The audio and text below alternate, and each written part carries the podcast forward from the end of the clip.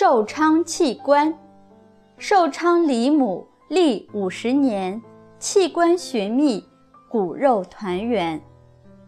朱寿昌是宋朝人，他七岁的时候，生母因为被嫡母嫉妒，被赶出家门，另嫁他人，从此寿昌就和生母分离了。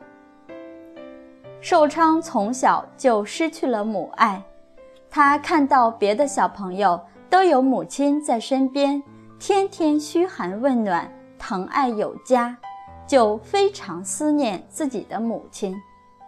每到初冬，别人的母亲早早为自己的孩子做好了棉衣，可是寿昌的生母却不在。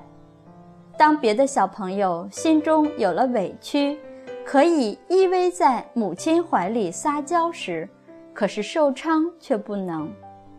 试场试想一下，没有母亲的孩子是多么盼望能像别人一样，可以经常依偎在母亲的怀抱里。寿昌就在这样的环境中长大，他一直努力读书，后来当了官，虽然生活很富足。可是天下哪有不思念父母的儿子呢？他一直明察暗访，并且抄经供佛给母亲积德，功德还不够，他就弃官离家，希望能尽快找到母亲。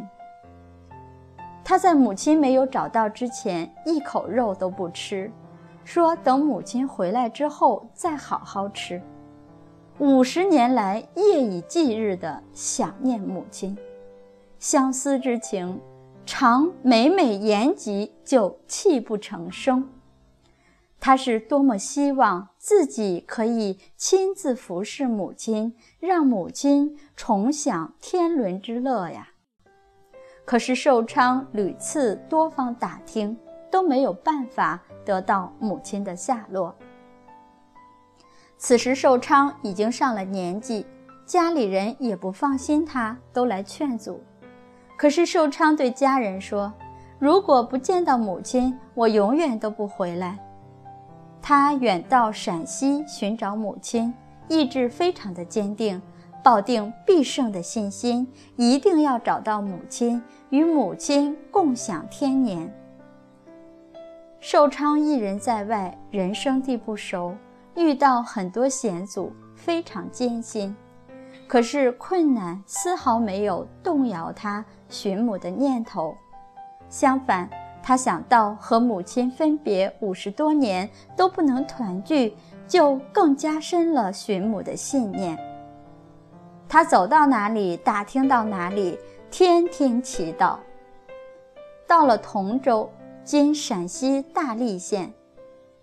天上降下雨，他同一些人在一起避雨，就询问这些人。当他把母亲的一些情况同大家说完后，奇迹出现了，刚好有人知道他的母亲就在这个地方。母亲已经七十多岁了，仍然健在。朱寿昌费尽了千辛万苦，终于找到了母亲，他非常高兴。就把母亲接回家里，又把同母异父的兄弟都接回，都接回家中同住。母子相聚，相拥在一起，多少悲欢离合呀！母子俩五十多年骨肉团聚的心愿终于实现了，全家过上了幸福的生活。朱寿昌与母亲分离长达五十多年，在如此漫长的岁月中，他都始终保持对母亲的孝思不变，实为赤诚孝心的真情流露。谚云：“孝感天地”，使苍天降下雨，让他有这个机缘找到了母亲。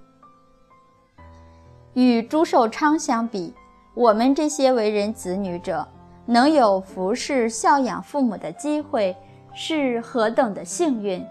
把握住在父母身边的日子，用心尽孝，莫让子欲养而亲不待的痛苦和悔恨，肯是自心。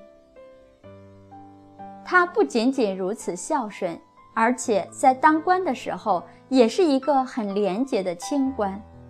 他常常照顾和帮助贫穷人，遇到贫穷人家没有能力安葬故去的人，都帮助他们顺利地把亲人安葬。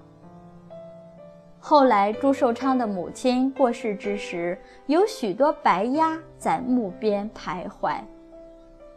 这样的意象更感动了朱寿昌一家人，从此他们生活的更和谐。更美满。